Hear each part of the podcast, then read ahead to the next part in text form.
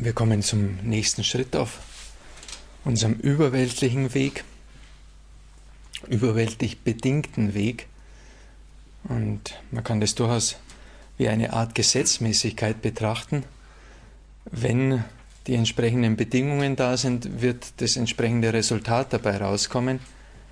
Wenn Dukkha erkannt wird, wenn die vier edlen Wahrheiten erkannt sind, wird Vertrauen in die Lehre entstehen.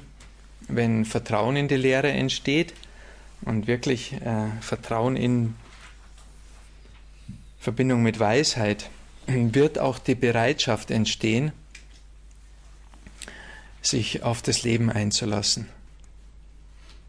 Also das ist, denke ich, wenn man das verstanden hat, also gerade diesen, diesen Aspekt der, der vier edlen Wahrheiten, dass das eigentlich in zwei entgegengesetzte Richtungen eingeteilt ist. Und dass das Nein, also um das nochmal ganz kurz zu machen, dass das Nein äh, zum gegenwärtigen Augenblick letztendlich immer bedeutet, dass wir damit Schmerz erzeugen, dass wir damit unsere Ich-Bezogenheit vergrößern, dass wir damit das Dukkha vermehren. Und dass ein Ja zu dem, was ist,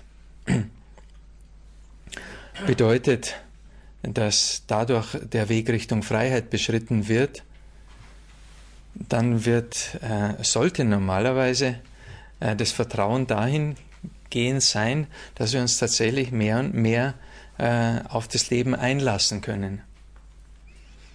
Und vielleicht hier in dem Zusammenhang, äh, Leben bedeutet nicht unbedingt die Lebensumstände.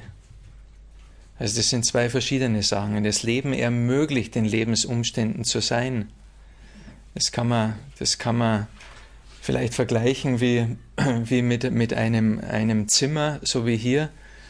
Äh, das Zimmer besteht ja auch nicht aus den Gegenständen, die hier drin sind, aus dem Altar und dem Teppich und den Sitzmatten und, äh, und Vorhängen und Kissen und Stühlen und so, sondern das Zimmer besteht ja hauptsächlich aus Raum.